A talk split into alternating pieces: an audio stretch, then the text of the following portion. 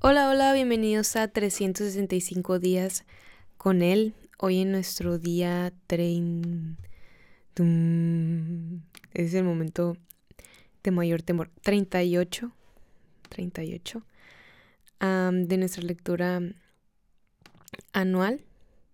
Estaremos leyendo Levítico 19 y 20.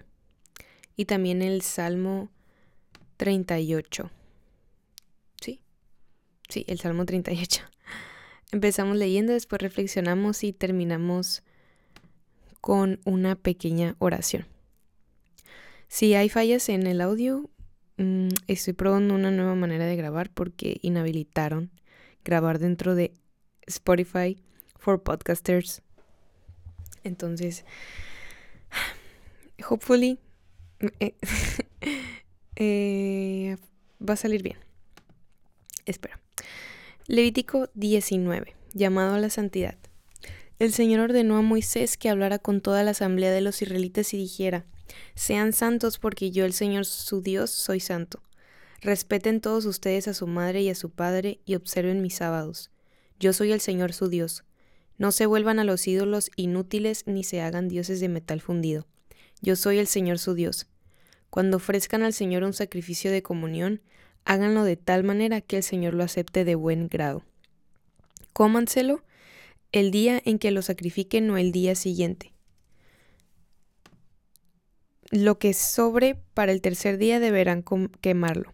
Si alguien lo come al tercer día, tal sacrificio no será válido, pues la carne ya se habrá vuelto impura. Cualquiera que lo coma sufrirá las consecuencias de su pecado por profanar lo que ha sido consagrado al Señor tal persona será eliminada de su pueblo. Relaciones sociales. Cuando llegue el tiempo de la cosecha, no cieguen hasta el último rincón de sus campos ni recojan todas las espigas que allí queden. No rebusquen hasta el último racimo de sus viñas ni recojan las uvas que se hayan caído. Déjenlas para los pobres y los extranjeros. Yo soy el Señor su Dios. No roben, no mientan, no engañen a su prójimo, no juren en mi nombre falsamente ni profanen el nombre de su Dios. Yo soy el Señor. No defraudes a tu prójimo ni lo despojes de nada. No retengas la paga de tu jornalero hasta el día siguiente. No maldigas al sordo ni pongas tropiezos al ciego, sino teme a tu Dios. Yo soy el Señor. No perviertas la justicia ni te muestres parcial en favor del pobre o del rico, sino juzga a todos con justicia. No andes confundiendo calumnias entre tu pueblo, ni expongas la vida de tu prójimo con falsos testimonios. Yo soy el Señor. No alimentes en tu corazón odios contra tu hermano, sino reprende con franqueza a tu prójimo, para que no sufras las consecuencias de su pecado. No seas vengativo con tu prójimo ni le guardes rencor. Ama a tu prójimo como a ti mismo. Yo soy el Señor. Otras exigencias de la santidad. Cumplan mis estatutos. No crucen animales de especies diferentes, no planten en su campo dos clases distintas de semilla, no usen ropa tejida con dos clases distintas de hilo. Si un hombre se acuesta con una esclava prometida a otro en matrimonio, pero que aún no ha sido rescatada ni declarada libre, a los dos se les impondrá el castigo debido, pero no se les condenará a muerte porque ella aún no ha sido declarada libre. No obstante, el hombre deberá ofrecer al Señor un carnero como ofrenda por su culpa lo llevará a la entrada de la reunión. Y el sacerdote pedirá perdón ante el Señor por el pecado cometido. De este modo su pecado será perdonado. Cuando ustedes entren en la tierra y planten cualquier clase de árboles frutales durante tres años, no comerán su fruto, sino que lo considerarán inmundo. En el cuarto año todo su fruto será consagrado como una ofrenda de alabanza al Señor. Y en el quinto año ya podrán comer de su fruto. De este modo aumentarán sus cosechas. Yo soy el Señor su Dios. No coman nada que tenga sangre, no practiquen la agorería ni la adivinación.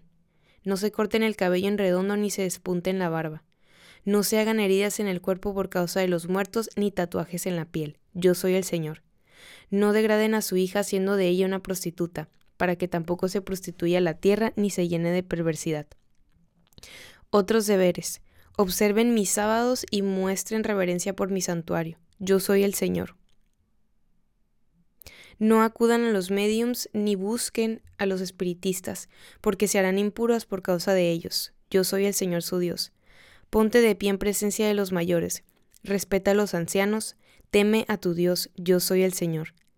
Cuando algún extranjero se establezca en el país de ustedes, no lo traten mal. Al contrario, trátenlo como si fuera uno de ustedes. Ámenlo como ustedes mismos, porque también ustedes fueron extranjeros en Egipto. Yo soy el Señor su Dios. No sean deshonestos falseando las medidas de longitud de peso y de capacidad. Usen balanzas, pesas y medidas justas. Un efa exacto y un in exacto. Yo soy el Señor su Dios que lo saqué de Egipto. Cumplan todos mis estatutos y obedezcan todas mis leyes, yo soy el Señor. Levítico 20. Castigos por el pecado.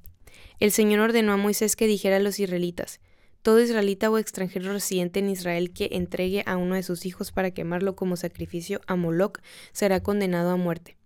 El pueblo entero lo matará a pedradas.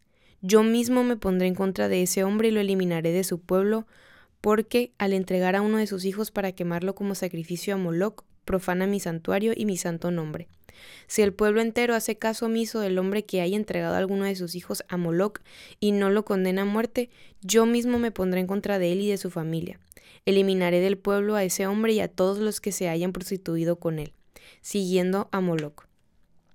También me pondré en contra de quien acuda a un medium o a los espiritistas y por seguirlos se prostituya. Lo eliminaré de su pueblo. Conságrense a mí y sean santos, porque yo soy el Señor su Dios. Obedezcan mis estatutos y pónganlos por obra. Yo soy el Señor el que los consagra. Si alguien maldice a su padre o a su madre, será condenado a muerte. Ha maldecido a su padre o a su madre y será responsable de su propia muerte. Si alguien comete adulterio con la mujer de su prójimo, tanto el adúltero como la adúltera serán condenados a muerte. Si alguien se acuesta con la mujer de su padre, deshonra a su padre. Tanto el hombre como la mujer serán condenados a muerte, de la cual ellos mismos serán responsables. Si alguien se acuesta con su nuera, hombre y mujer serán condenados a muerte. Han cometido un acto depravado, y ellos mismos serán responsables de su propia muerte. Si alguien se acuesta con otro hombre como quien se acuesta con una mujer, comete un acto abominable y los dos serán condenados a muerte, de la cual ellos mismos serán responsables. Si alguien tiene relaciones sexuales con hija y madre, comete un acto depravado. Tanto él como ellas morirán quemados, para que no haya tal depravación entre ustedes. Si alguien tiene trato sexual con un animal, será condenado a muerte y se matará también al animal. Si una mujer tiene trato sexual con un animal, se dará muerte a ambos y ellos serán responsables de su muerte. Si alguien tiene relaciones sexuales con una hermana suya, comete un acto vergonzoso y los dos serán ejecutados en público. Ha deshonrado a su hermana y sufrirá las consecuencias de su pecado. Si alguien se acuesta con una mujer y tiene relaciones sexuales con ella durante su periodo menstrual, pone al descubierto su flujo y también ella expone el flujo de su sangre. Los dos serán eliminados de su pueblo. No tendrás relaciones sexuales ni con tu tía materna ni con tu tía paterna, pues eso significaría la deshonra de un pariente cercano y los dos sufrirían las consecuencias de su pecado. Si alguien se acuesta con su tía, deshonra a su tío, y los dos sufrirán las consecuencias de su pecado. Morirán sin tener descendencia.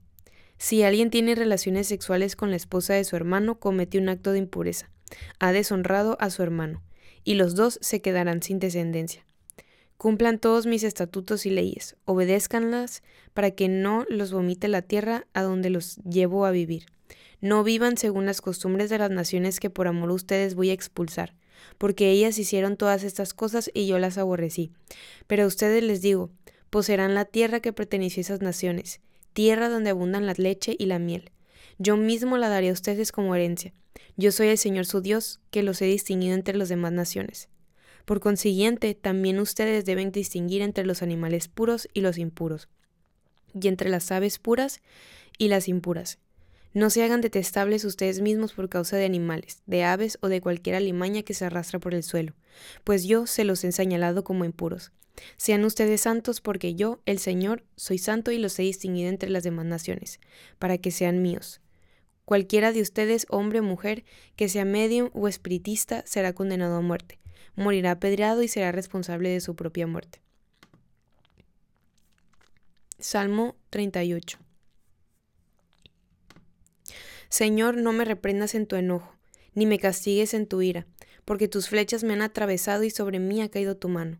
Por causa de tu indignación no es nada sano en mi cuerpo. Por causa de mi pecado no me quedan huesos sanos. Mis maldades me abruman, son una carga demasiado pesada para mí. Por causa de mi insensatez mis llagas hieden y supuran. Estoy agobiado del todo, abatido. Todo el día ando afligido.